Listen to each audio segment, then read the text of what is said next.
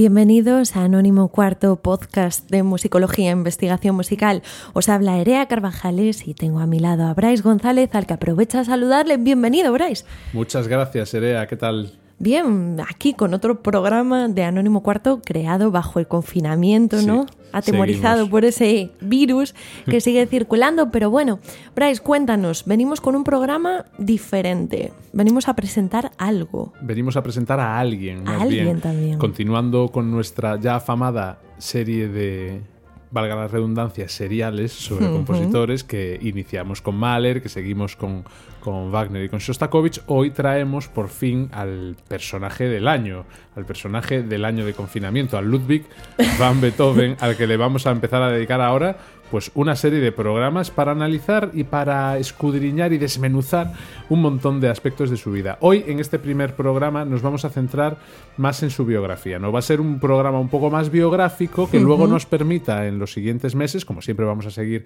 esta, mm, este digamos este espaciamiento mensual que hacemos en estos seriales, que nos permita, como decía, conocer otro tipo de de factores y de cosas importantes de Beethoven, su vinculación con el poder, con la política, Sobre todo con otros compositores, con otros con otros agentes y personajes de la cultura de su época, un montón de cosas, como hicimos con Wagner, ¿no? Eh, pero antes de todo eso va a ser muy importante, como, como decíamos, conocer cuál fue su vida, ¿no? y qué fue lo que pasó a lo largo de esos años de vida de Beethoven. Este primer programa introductorio que, como decía Bryce, vamos a empezar ya.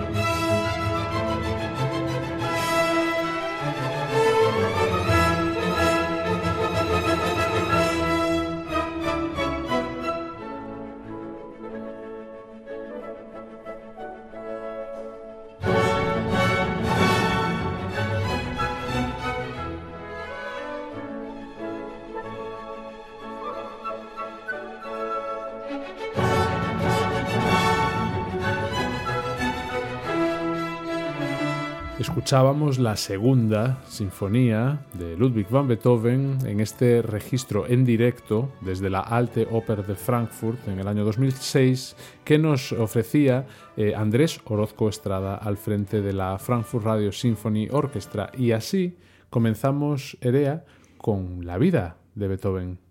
Eso es, y vamos a empezar a hablar de sus antecedentes, porque nuestro protagonista de hoy no fue el único músico de su familia. Antes de Ludwig, hasta tres generaciones de Beethoven se encontraron empleo como músicos de corte en Bonn, el abuelo de Ludwig, que también se llamaba Ludwig, o sea, habría que hablar de Ludwig Senior van Beethoven, era el hijo de un empresario de la baja burguesía belga. Era un músico con formación y un bajo de voz terciopelada que acabó aceptando el puesto de músico en Bonn tras encadenar distintos trabajos en su país natal, en Bélgica terminó siendo Kapellmeister y solo uno de los hijos de Ludwig, abuelo Beethoven, sobrevivió, Johann van Beethoven, papá Beethoven. Y aunque no tuvo las destrezas musicales de su antecesor, también entró pronto a servir musicalmente a la corte. Primero como niño cantor soprano y luego ya como tenor adulto, aunque también daba clases particulares de violín y piano. Papá Beethoven se casó con María Magdalena en 1767 y tuvieron siete hijos, de los que por desgracia Solo tres sobrevivieron a la infancia. Nuestro prota y luego Caspar Anton Karl, cuatro años más joven, y Nikolaus Johann, seis años más joven. Ambos hermanos veremos que van a jugar un papel importante en la vida de Beethoven. Así es, Erea. Pasamos ahora a, ver esa primera etapa, ¿no? La de la niñez. Nuestro protagonista nació en Bonn en 1770. ¿Qué día? No se sabe. Seguimos sin saber el día exacto en el que Beethoven llegó al mundo. Eso sí, se sabe la fecha de su bautizo, que fue el 17 de diciembre de ese mismo año, 1770. Como decíamos, fue hijo de Johann van Beethoven y de María Magdalena Keverich, una persona noble, buena, de familia más humilde que la de su marido, pues era hija de un cocinero. Con un padre músico, no es de extrañar que Beethoven se iniciase pronto en este arte, por lo que ya desde chiquitito empezó a estudiar piano y violín. Y la tradición añade que le hacían tocar de pie en el teclado y que Beethoven a menudo lloraba. No sabemos si lloraba porque no le gustaba el instrumento o porque se cansaba, ¿no? puede ser cualquiera de las dos cosas. Exacto. Pero lo que sí se sabe es que su padre quería hacer de Beethoven un Mozart II, un nuevo niño prodigio, el prodigio de Bonn. E igual, pues sus niveles de exigencia puede que en ocasiones fueran un poquito desmedidos, ¿no? Al menos para un cuerpo tan pequeñito como el de... Claro, y por eso lloraba, está claro. Como el de ese pequeño Beethovencito que ahora mismo teníamos allí intentando llegarle al piano de pie. Pero a Beethoven aquello de la interpretación se le daba bien, por lo que con solo ocho añitos hizo su primera aparición en público en un concierto junto a otro de los alumnos de su padre. a mí me encanta porque el musicólogo Giorgio Pastelli se refiere a estos primeros años que pasó Beethoven en Bonn como una versión pobre de la niñez de Mozart, ¿no? Para retratar Era el el Mozart mezclado así con Huckleberry Finn, ¿no? Una cosa así. Bueno, dados eh, estos progresos que estaba haciendo como pequeño intérprete prodigio y como su padre quería que se pusiese las pilas con la teoría musical, lo mandó a clase con el viejo organista de la corte, Gilles van de Eden.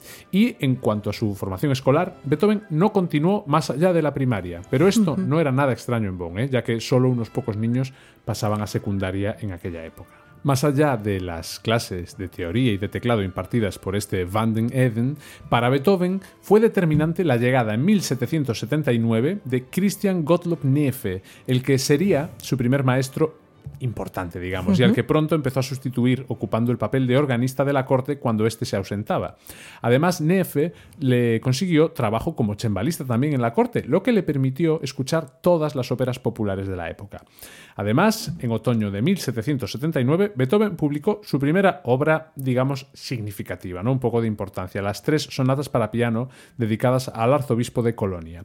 Y ya a finales de ese año, Beethoven tuvo su primer viaje, la primera escapadita, ¿no? el, primer fin de semana musical, en este caso a Holanda, donde dio pues, un montón de conciertos. En particular, destaca uno que ofreció en La Haya, donde se cree que interpretó su concierto para piano y orquesta en mi bemol mayor, eh, catalogado, dentro de este Verke One Opus, mm, WOO, que se ve muchas veces eh, exactamente. Em, esto de este Werk eh, ohne Opuszahl, sin obra sin número de opus en alemán, es el catálogo que se emplea para las composiciones que no se publicaron originalmente con el número de opus. Algo que parece que empezó con Beethoven y que luego se ha mantenido no para el catálogo de muchos compositores que tienen obras apócrifas o obras que no se catalogaron en su día dentro de, dentro de su opus, digamos, eh, oficial de obras. Aunque Beethoven gozaba de una sólida reputación como virtuoso en las regiones cercanas a Bonn, no recibía ningún salario de la corte por sustituir a su profe, a Nefe. Así que solicitó su puesto oficial como asistente de organista y de este modo logró que se le transfiriese parte del salario de su profe, 150 florines, que además era lo que cobraba Mozart en Salzburgo en torno a 1773 por un año de trabajo. En 1787, con 17 años, Beethoven visitó Viena y a pesar de que a día de hoy todavía hay algunas lagunas sobre este viaje, no parece haber duda de que conoció a Mozart e incluso de que igual recibió clases del mismo. El caso es que cuando regresó de nuevo a Bonn se encontró que su madre se estaba muriendo de tuberculosis y así fue el 17 de julio de ese año de 1787 su madre falleció. Los próximos cuatro años, que fueron los últimos que Beethoven pasó en Bonn, fueron muy fructíferos musicalmente hablando. Beethoven empezó a tocar la viola en las orquestas de la capilla de la corte y en las del teatro, coincidiendo con destacados instrumentistas que se convertirían en sus amigos y también estuvo muy activo como compositor, produciendo, entre otras cosas, la cantata sobre la muerte del emperador José II que pasamos a escuchar.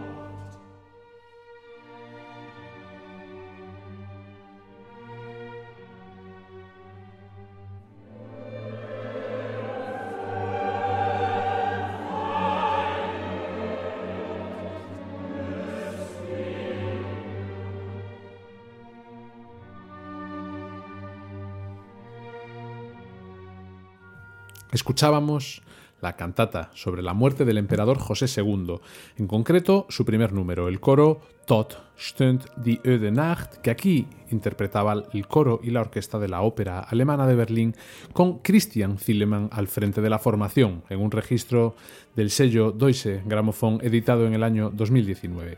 Bueno, estábamos en este momento en el que Beethoven estaba haciendo un montón de amiguitos, era normal, era un adolescente, ¿no? Era, el, momento, el momento en el que se, se tejen amistades que quedan en muchos casos de por vida. Y Beethoven estaba haciendo esto mismo. Entró en juego en este momento un nuevo personaje, la señora von Breuning, que se convirtió en una especie de segunda madre para Beethoven. Controlaba sus amistades, eh, lo animaba a cumplir también con sus obligaciones, le decía cómo se vestía también seguramente. No, pero Eh, le decía con quién podía salir con quién no, qué amiguito ¿A dónde va? bueno y cuál no. Uy, con ese no, ¿eh? ¿Con quién quedaste, Ludwig? ya estás otra vez saliendo. Hacía un poquito. Bueno, lo que hacen las madres hoy en día también. Era un control, eso sí, amable, que se convirtió en una especie de segundo hogar, ¿no? En tiempos en los que, a pesar de que Beethoven tenía un montón de admiradores, en parte por su timidez, era un poco también como un lobito solitario, ¿no? En realidad. Y ahora sí que aparece en escena en este momento un personaje que seguro que nos suena a todos más que la señora von Breuning. Joseph Haydn. Así, de pronto, y gracias a la cantata que acabamos de escuchar, Haydn se convirtió en el maestro de Beethoven. Y de este modo, en noviembre del año 1792, cuando Beethoven contaba con 22 añitos, cogió las maletas llenas de partituras, la mochila, las plumas también para escribir y dejó su ciudad natal para irse a Viena, ciudad a la que llegaría para quedarse hasta el resto de sus días. Todo esto con el apoyo, claro, lógicamente, del arzobispo de Colonia, Maximilian Franz, y también con el beneplácito del conde Waldstein, otro miembro de la alta nobleza de Bonn. En cuanto a su apariencia, tú, Bryce, ¿cómo te imaginas así a Beethoven jovencito con 22 años? Con flequillo, de emo, Pues no, no, de flequillo no traigo datos, colga- pero colgantes. Lo que sí te voy a decir es que su principal biógrafo, Alexander Belloc Thayer, lo describe como un hombre pequeñito, delgado, de aspecto lúgubre, con marcas de viruela, de ojos oscuros, con una nariz bastante ancha y frente marcadamente amplia y redonda. Vamos, que no era precisamente un, No, un bellezo. Así no. llegó a, a Viena. A Viena, ¿no? Bueno, Gracias a un pequeño diario que mantuvo hasta 1794, sabemos que lo primero que hizo en Viena fue buscar un piano, un fabricante de pelucas, comprar ropa. Apareció también anotada en la dirección de un maestro de baile. Se anotó clases de salsa Sí, también, sí. Bueno, de salsa no, pero de bailes para, para sí, para sorprender a las damiselas de la corte. Y así las cosas típicas de la, de la época. Eso sí, Beethoven, que contaba con llegar a Viena y que le pagasten todo, se encontró otra realidad.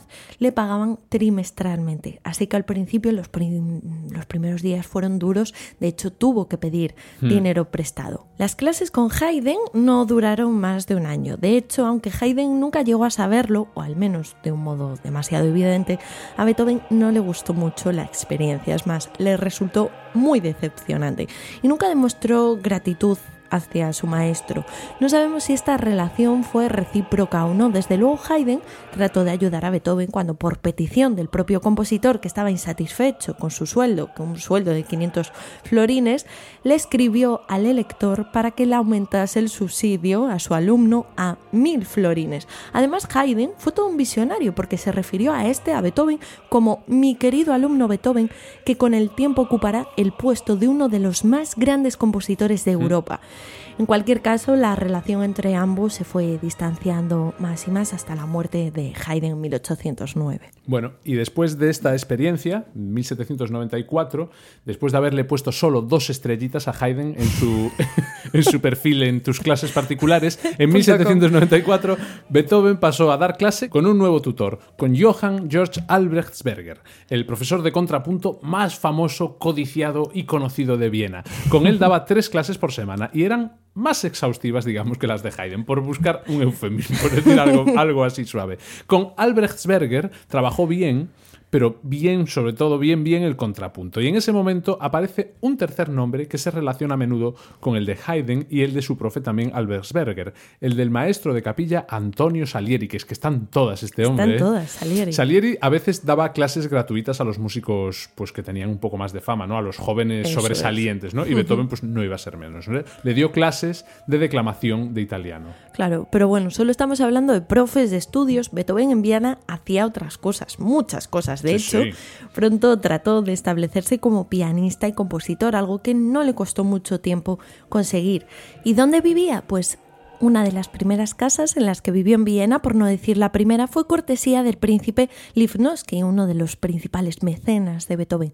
Luego se fue a Eisenstadt, donde se alojaba Haydn, y allí lo acogieron ya los Esterházy. Primero daba conciertos en casas privadas, hasta que el 29 de marzo de 1795 dio su primer concierto público, donde se mostró no solo como virtuoso del instrumento, sino también como compositor, al interpretar su concierto para piano número 2, opus 19.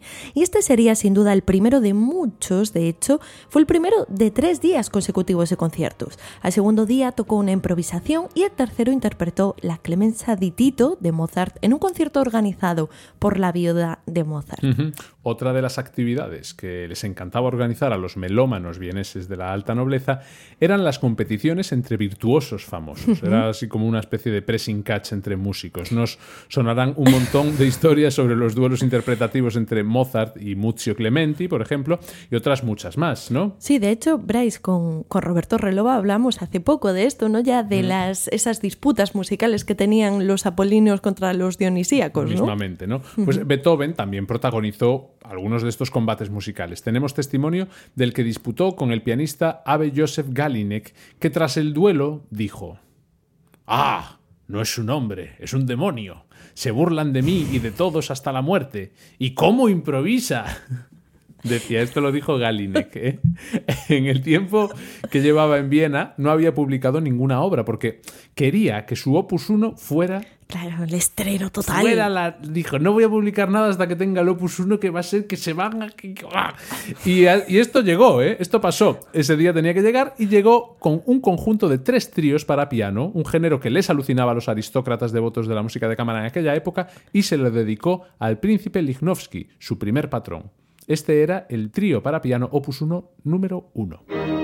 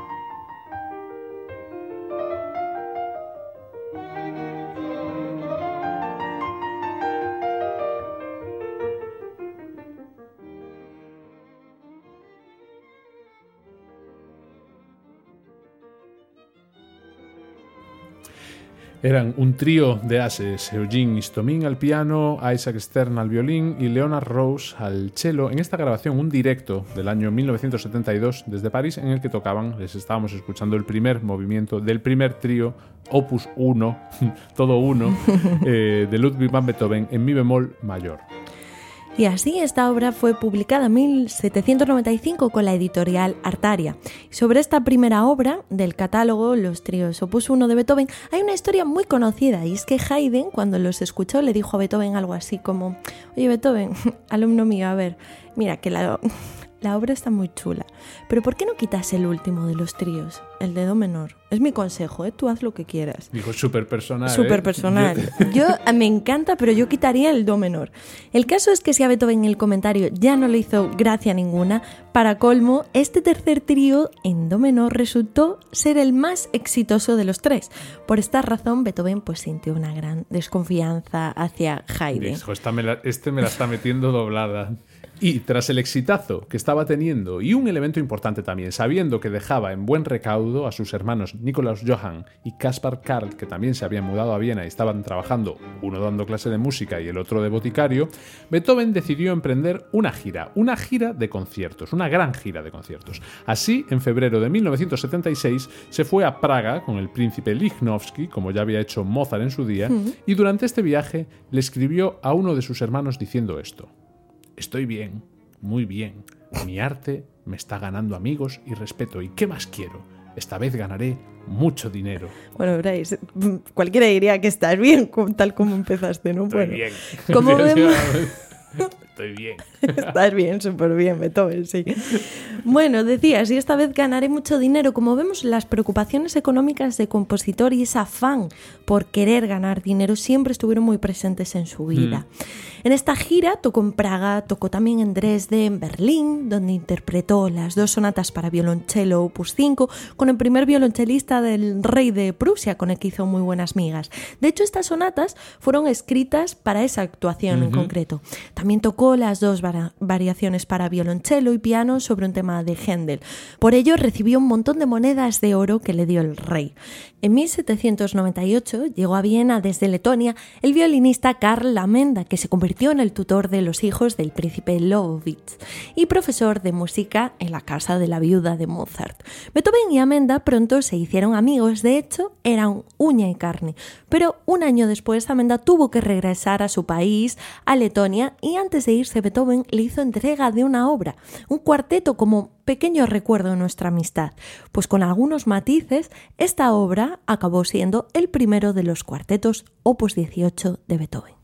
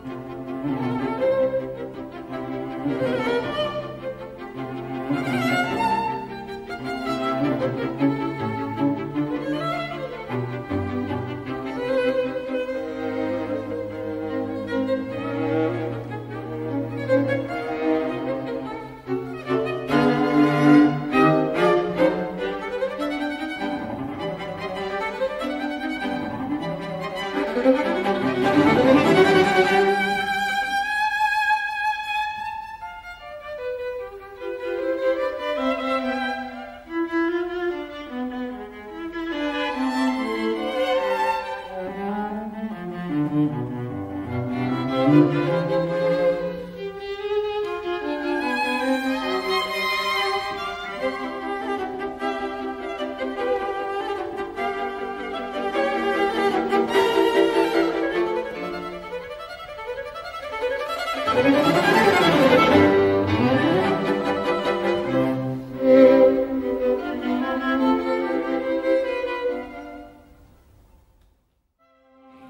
llegó el momento de hablar, sin duda, de una de las palabras claves que acompañan al maestro Ebon, la sinfonía. Llegó la primera sinfonía. ¿Y sabes a quién se la quería dedicar en origen, Bryce? ¿A quién? A Maximiliano Franz, el archiduque de Austria, pero murió.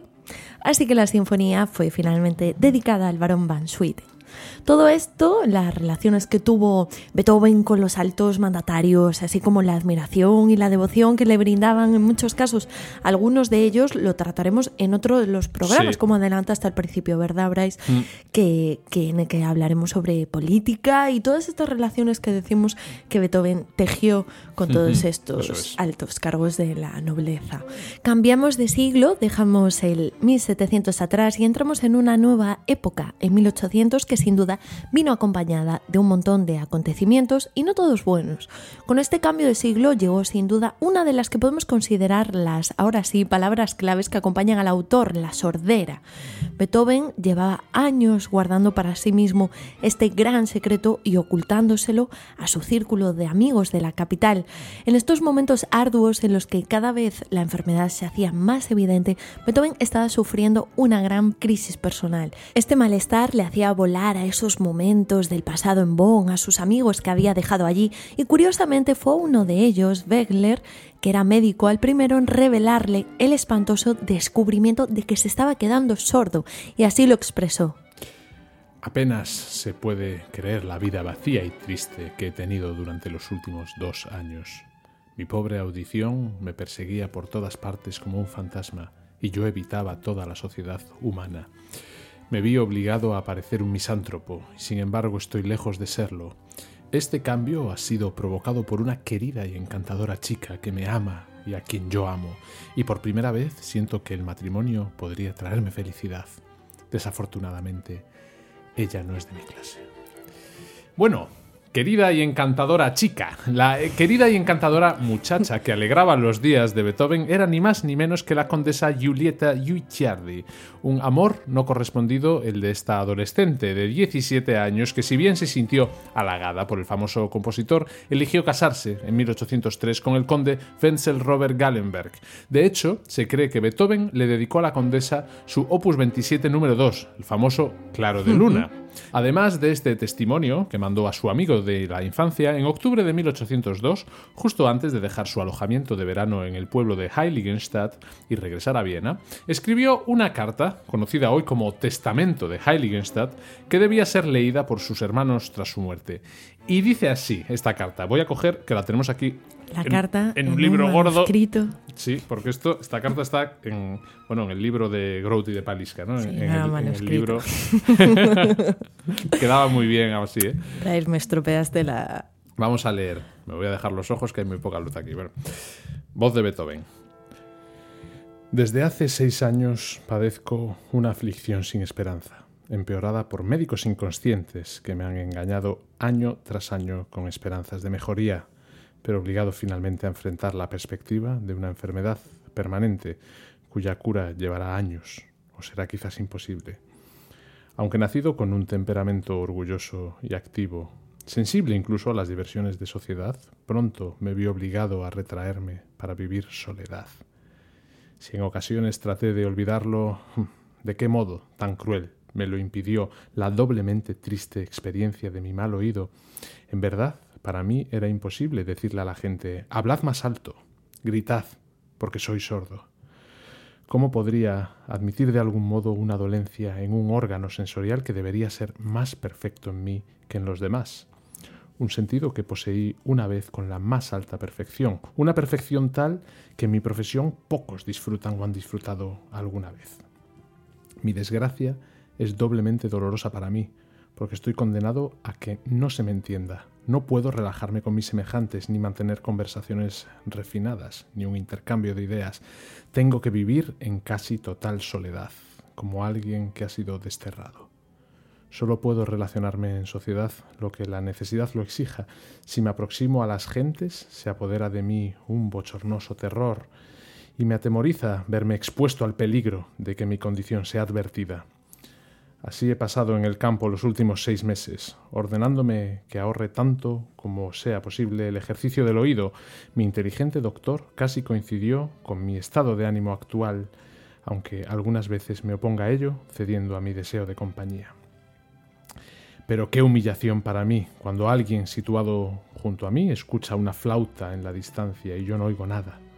A alguien escucha a un pastor cantando y de nuevo no oigo nada Tales incidentes me llevan casi a la desesperación. Un poco más y habría puesto fin a mi vida. Fue únicamente mi arte lo que me retuvo.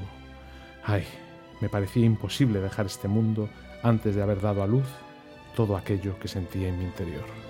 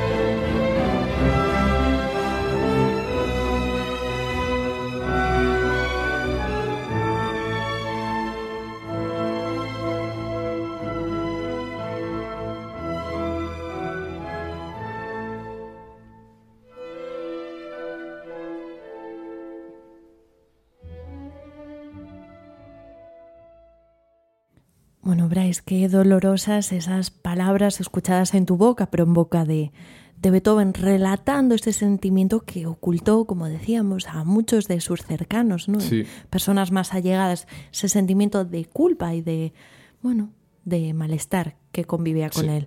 Nos vamos a 1801. En este año conoció al violinista alemán Frank Anton Ries, que mandó a su hijo a clases con Beethoven y sobre el compositor relató una serie de cosas. Ries destacó de Beethoven sus problemas a la hora de adaptarse a determinadas convenciones sociales, su falta de puntualidad, su afán por ser tratado como un príncipe y también destacó una cosa que le, le llamó la atención, que era la relación que tenía Beethoven con sus hermanos y ya hablaremos de eso Mm. más tarde. Por otro lado, también tenemos el testimonio del hijo de Ries, el propio alumno, que cuenta que Beethoven solía dar largos paseos en los que aprovechaba para tararear cosillas, anotar otras en un blog. Cuenta que una vez en la que estaban paseando juntos, el compositor iba cantando, incluso chillando notas, escala arriba, escala abajo. Cuando llegaron a casa, se fue directamente al piano sin quitarse el sombrero y se puso a tocar durante una hora. Estaba componiendo el alegro final de la sonata en fa menor opus 57, la famosa sonata apasionata. De pronto se levantó una hora después y vio al joven Rhys allí en una esquina. Le dijo, hoy, hoy no voy a poder darte clase, todavía tengo cosas que hacer. Bueno, todas estas cosas que estamos Pero a tu padre dile que le- sí que la dimos. y que soy muy puntual. Todas estas cosas son para que veamos, para que poco a poco, entre todos, configuremos ese perfil de Beethoven y esa personalidad que llevaba dentro y que vamos viendo que poco a poco con los años se iba haciendo todavía más exagerada. En torno a 1802, Beethoven ya se había ganado una gran reputación en toda Europa como compositor de música instrumental, pero le faltaba un género por componer, una pieza en el rompecabezas, la ópera. En ese momento había una cierta escasez en la ópera de Viena y lo que estaba súper de moda era traer óperas concretamente de París. Y el compositor que más estaba de moda, el que lo petó en Viena a principios del siglo XIX con sus óperas fue Cherubini. A Beethoven le encantaron estas óperas de la Francia revolucionaria con sus tramas heroicas, con su realismo tan de actualidad, así que aceptó la invitación de escribir una ópera para el teatro de Sickaneder y trasladó su alojamiento al Theater an der Wien. Este nombramiento le dio la oportunidad de dar un concierto, así que rápido escribió su oratorio Cristo en el Monte de los Olivos, que interpretó en 1803 con la primera y la segunda sinfonía y el tercer concierto para piano con él mismo, con el propio Beethoven como solista. Y de este modo, con este oratorio, se abría camino en Viena como compositor de música vocal.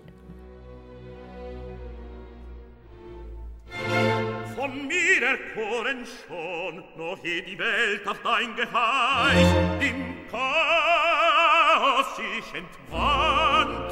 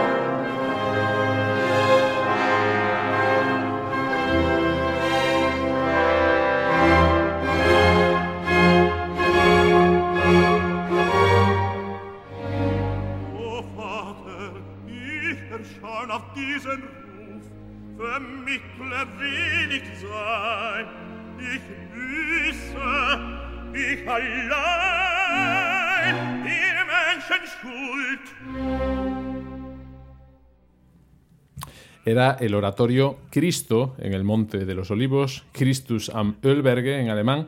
Aquí escuchamos un registro del sello Armonía Mundi del año 2004 con Ken Nagano al frente del Rundfunkchor de Berlín y de la Deutsche Symphony Orchester también de la capital alemana. Entramos de lleno ya en su segunda etapa compositiva y de esta época, de comienzos de siglo, también es ni más ni menos que la sonata para violín de Kreutzer, la Opus 47, que escribió para el violinista George Bridgetower, ya hablamos de esa historia aquí en Anónimo Cuarto y también la sonata Waldstein para piano.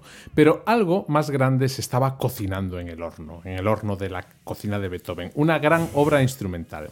Su tercera sinfonía, que se tituló originalmente Bonaparte, en homenaje al que entonces era el joven héroe de la Francia revolucionaria. Pero ahora no vamos a profundizar en estos aspectos, ni en los motivos por los que decidió coger la partitura y romper en dos la página del título, porque eso ya lo trataremos en ese especial que estamos nosotros también cocinando en nuestra cocina sobre Beethoven y política. En 1804, un cambio en la propiedad del Theater an der Wien hizo que se anulase el contrato que tenía Beethoven para escribir la ópera y que perdiese su alojamiento, por lo que se fue a vivir con su amigo Stefan von Breuning.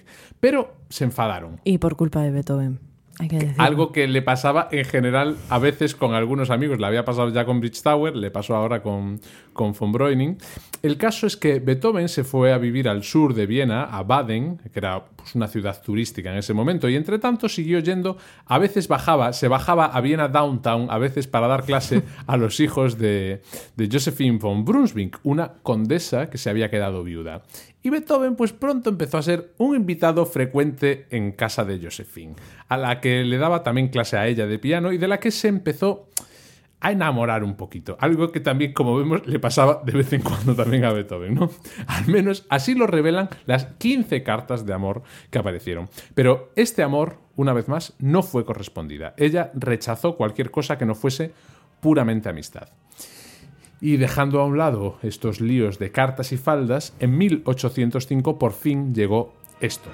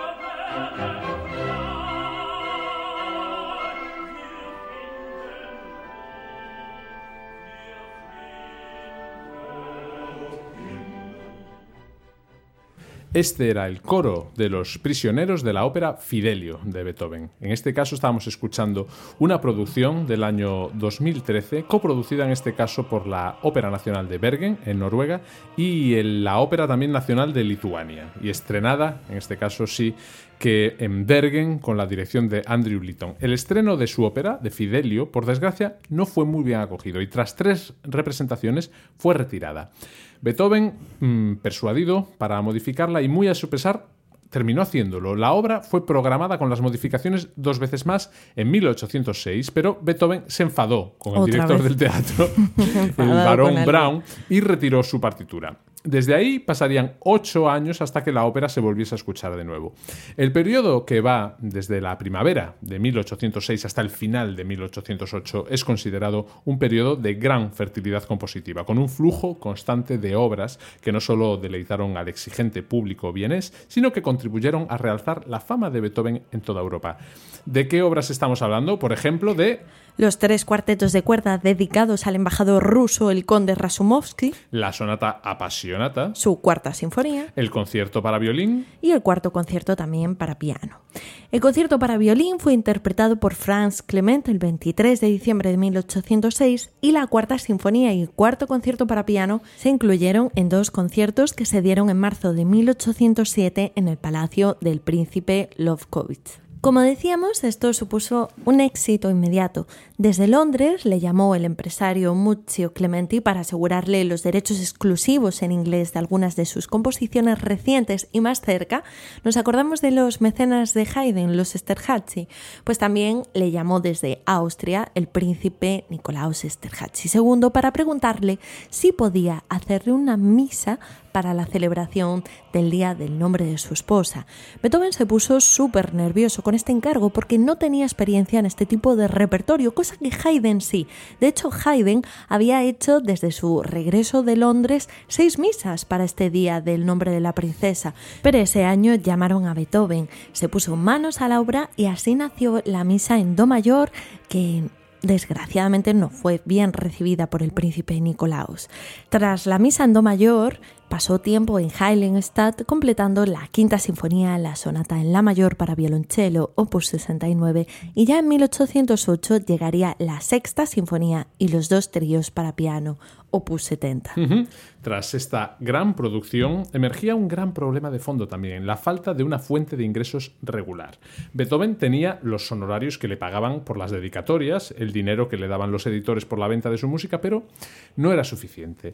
Entre las composiciones en las que trabajó entre 1810 y 1811 están, por ejemplo, el cuarteto de cuerdas en fa menor, el opus 95, el trío para piano famoso, opus 97, Archiduque, y también la fantasía coral. Ese mismo año, de 1811, visitó el balneario bohemio de Teplitz por recomendación del médico. ¿Y por qué destacamos este dato? ¿Por qué destacamos esa visita, esa visita de balneario de Beethoven? Porque allí fue donde comenzó a escribir la famosa carta a su amada inmortal. Otra vez ya estamos con lo mismo. Ya estamos con las cartitas de amor. El musicólogo y productor musical Maynard Solomon demostró en 1970 que esta amada inmortal era Antonie Brentano, una aristócrata vienesa 10 años más joven que Beethoven, que a los 18 años se había casado con un hombre de negocios, Franz Brentano. Pero una vez más, y esta es la tercera, este amor no fue correspondido. Beethoven perdió todas sus esperanzas por tener una relación con una mujer. Además, en 1810 también conoció a otra persona importante, en este caso no era una mujer, era Goethe, el poeta. Y el poeta, además, dijo una cosa sobre Beethoven, dijo esto. Su talento me sorprendió. Desafortunadamente es una personalidad totalmente indómita, que no está del todo equivocada al considerar que el mundo es detestable, pero que seguramente no lo hace más agradable ni para sí mismo ni para los demás por su actitud. Por otra parte, es fácilmente excusable y muy digno de lástima, ya que su oído le está abandonando, lo que quizás estropea menos la parte musical de su naturaleza que la social. Coincide que en torno a esta época de 1812, cuando su ánimo cae en picado, su producción compositiva también disminuye.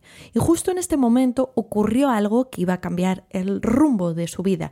Su hermano Caspar Anton Karl, que se había casado en 1806 con Johanna Reis, y con la que había tenido un hijo Karl, enfermó de tuberculosis y firmó una declaración nombrando a Beethoven protector de su hijo Karl para que en caso de que pasase algo se hiciese cargo de él, de su sobrino.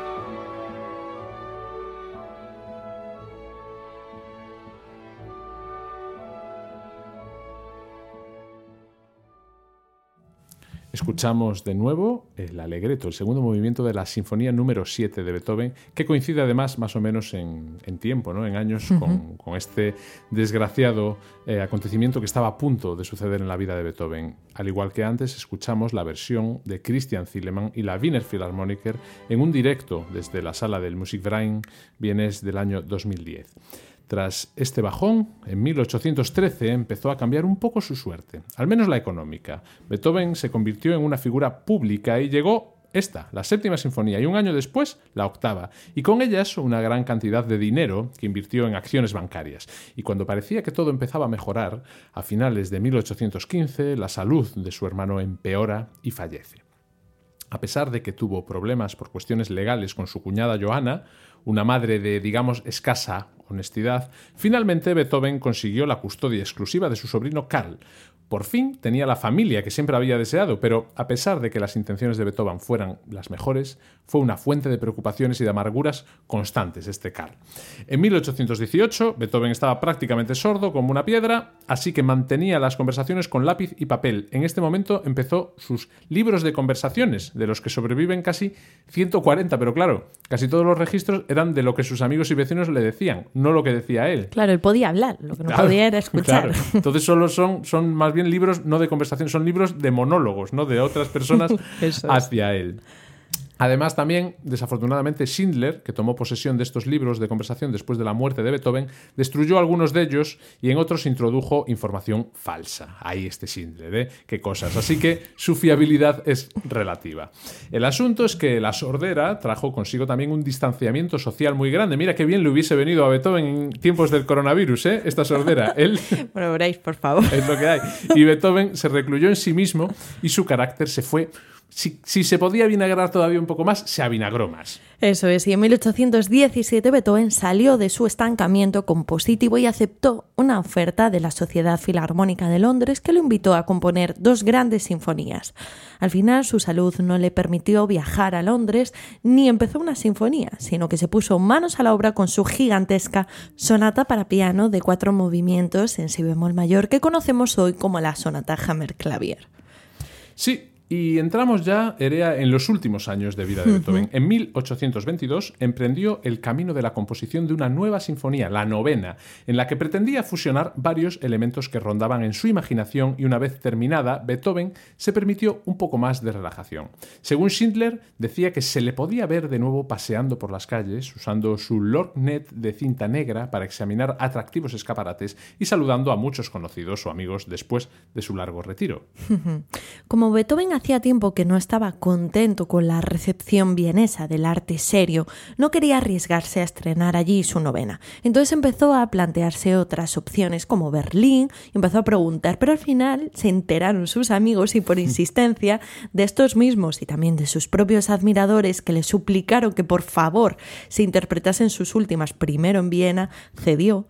Y así, el 7 de mayo de 1824 en Viena, en un teatro lleno a más no poder, sonó la novena. Y fue un exitazo. La recepción fue muy entusiasta. De hecho, cuentan que tras el esquerzo, que de aquellas todavía no estaba implantado esto de no aplaudir entre movimiento y movimiento, el público estalló en grandes aplausos y Beethoven, claro, no escuchaba nada.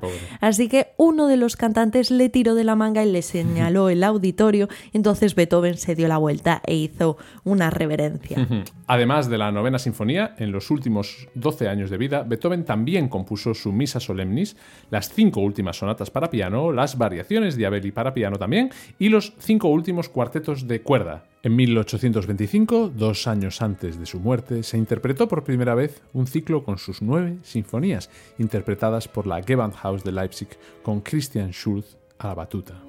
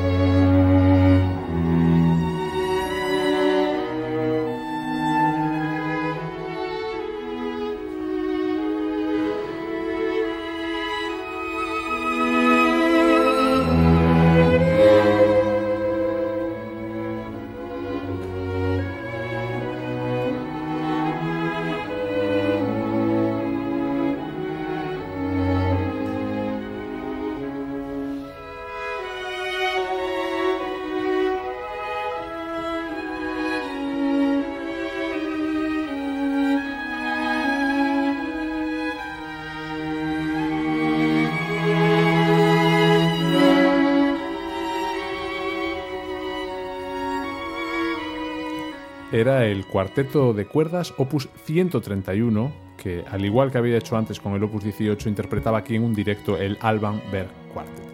Un año antes de su muerte, Beethoven vivió un episodio bastante desagradable. Su sobrino intentó suicidarse pegándose un tiro en la cabeza, pero consiguió sobrevivir y un año después se alistó en el ejército.